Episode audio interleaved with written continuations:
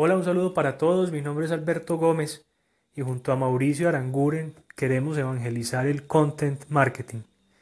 Eh, para esto hemos decidido crear un podcast y en esta ocasión pues lo vamos a hacer en un formato eh, nuevo para nosotros y quizás pues nuevo para ustedes también, que es el micro podcasting o, o el podcast o los episodios de podcast muy cortos.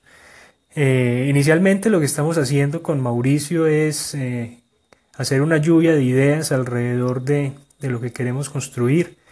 Esto nos va a permitir definir los temas eh, que vamos a tratar. Y el tema de hoy quiero proponer el, SMO o Social Media Optimization, que es un tema mm, no muy popular pero es quizás uno de los más efectivos al momento de crear eh, no solo publicidad gratuita, sino también contenidos virales en medios sociales. Eh, básicamente el Social Media Optimization son todas las prácticas que se realizan en medios sociales para hacer que el contenido que publico sea visible, que genere interacción entre, entre mi audiencia y mi marca, eh, pero además que genere tráfico hacia mi página o hacia mi blog. Eh, estas prácticas pues van desde, desde, desde acciones muy básicas eh, hasta quizás algunas un poco más complejas y que requieren un poco más de desarrollo, pero voy a nombrar un poco las más, las más esenciales y las más fáciles al momento de poner en práctica. Eh, una de ellas es usar imágenes publicar imágenes en, cada post que publique en un medio social. Eh, los posts con imágenes tienen mucho más interacción y tienen mucho más visibilidad que los otros. Eh, por supuesto, este post pues, debe ir acompañado de un mensaje, debe ir acompañado de un enlace. Si es un enlace corto, mejor. Eh, y esto lo podemos hacer con herramientas como Bitly eh, que nos permite acortar enlaces o incluso con Hootsuite. Eh, además, pues puedo usar hashtags para esto. Recordemos que los hashtags son palabras eh, clave o palabras que nos permiten o que permiten que la audiencia nos encuentre. Los hashtags no son, yo no puedo usar hashtag para cualquier palabra de mi, de mi, de mi publicación.